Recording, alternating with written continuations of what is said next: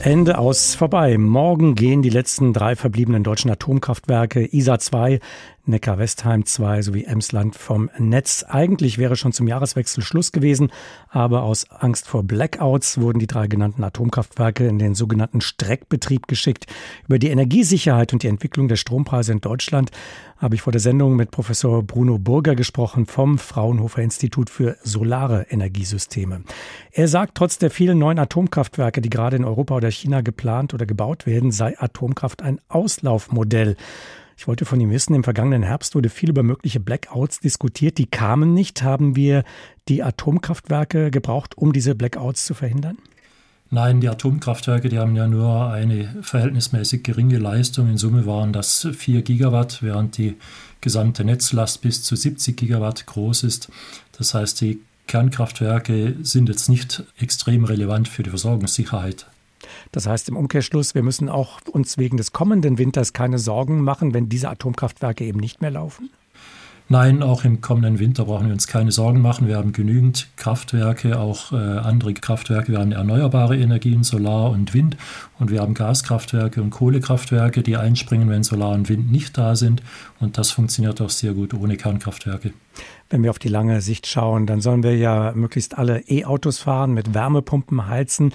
Damit wird der Strombedarf steigen. Gleichzeitig müssen wir uns, um die Klimaziele zu erreichen, von fossilen Energieträgern, eben den Kohlekraftwerken und auch den Gaskraftwerken verabschieden.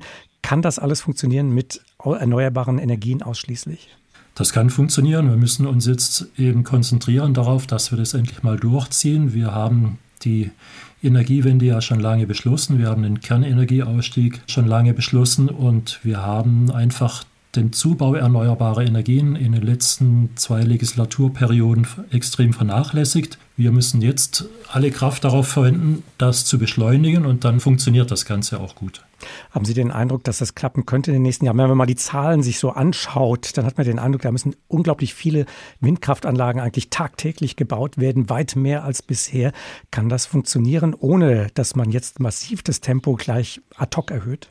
Bei den LNG-Terminals haben wir auch das Tempo massiv erhöht, ad hoc. Und das Gleiche brauchen wir jetzt für die Solarenergie und für die Windenergie und vielleicht auch noch für Batteriespeicher, die für einen Ausgleich sorgen zwischen Verbrauch und Erzeugung, die beide ja schwanken. Das Problem mit den Erneuerbaren ist eben ja auch die Speicherung. Wenn im Winter die befürchtete Dunkelflaute auftritt, also eine Phase von vier Wochen, sechs Wochen mit vielen Wolken, die Photovoltaik nicht funktioniert und dann auch noch Windstille herrscht und keine Atomkraftwerke mehr da sind, wie wird man dieses Problem in den Griff bekommen können? Wir brauchen natürlich zusätzlich Batteriespeicher, hauptsächlich als Kurzfristspeicher tagsüber oder vom Nachmittag in den Abend rein, um Solarstrom zu speichern. Und wir brauchen längerfristige Speicher. Das sind erstmal Gaskraftwerke, die da einspringen. Die sind zuerst noch fossil betrieben, aber in Zukunft können die dann auch mit Wasserstoff betrieben werden. Können Sie sich eine Extremsituation vorstellen, in dem das alles nicht ausreichen wird, dass Deutschland möglicherweise Atomstrom aus Frankreich oder möglicherweise sogar aus der Ukraine importieren muss, um über eine Dunkelphase im Winter zu kommen?